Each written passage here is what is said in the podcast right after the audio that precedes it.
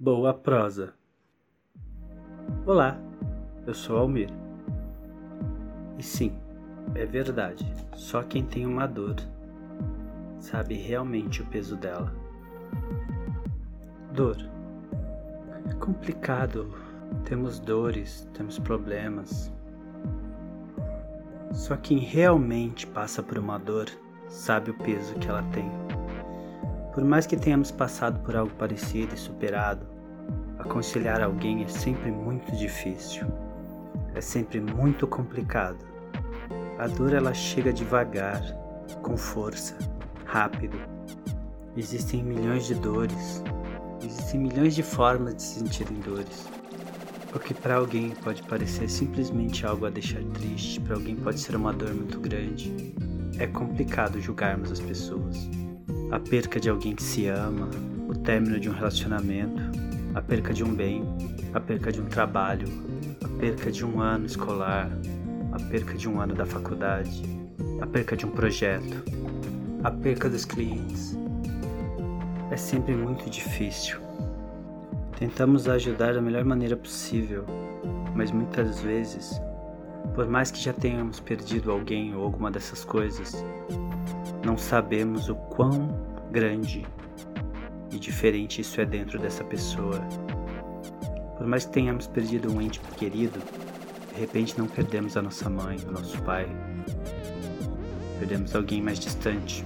Às vezes é difícil para uma pessoa acreditar que algo melhor virá quando se fala de emprego, de clientes, de um ano letivo, de um projeto, de um relacionamento.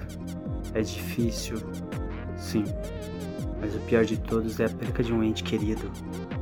Realmente, só quem sente a dor sabe o quanto ela pesa. Tenho minhas dores, eu também sofro, eu também fico triste, eu também sangro se me cortarem. É muito difícil falar sobre dor, as dores da alma, as dores do corpo, as dores dos sentimentos. O que podemos fazer é apoiar essa pessoa da melhor forma possível, acompanhá-la durante o processo. Mas para se curar dessa dor é só a pessoa mesmo. Não sabemos quanto tempo, quanto tempo é necessário. O que podemos fazer é estar com a pessoa, estar ao lado dela, o que ela precise, independente, sem julgá-la, simplesmente apoiá-la. A dor, a dor não tem uma descrição, não é igual para todo mundo. Portanto, esteja do lado dessa pessoa, seja o apoio, o porto seguro. Faça por ela o que você gostaria que fizessem por você. Mas não, não tente curar a dor dela. Ela tem que achar o jeito de curar a dor dela.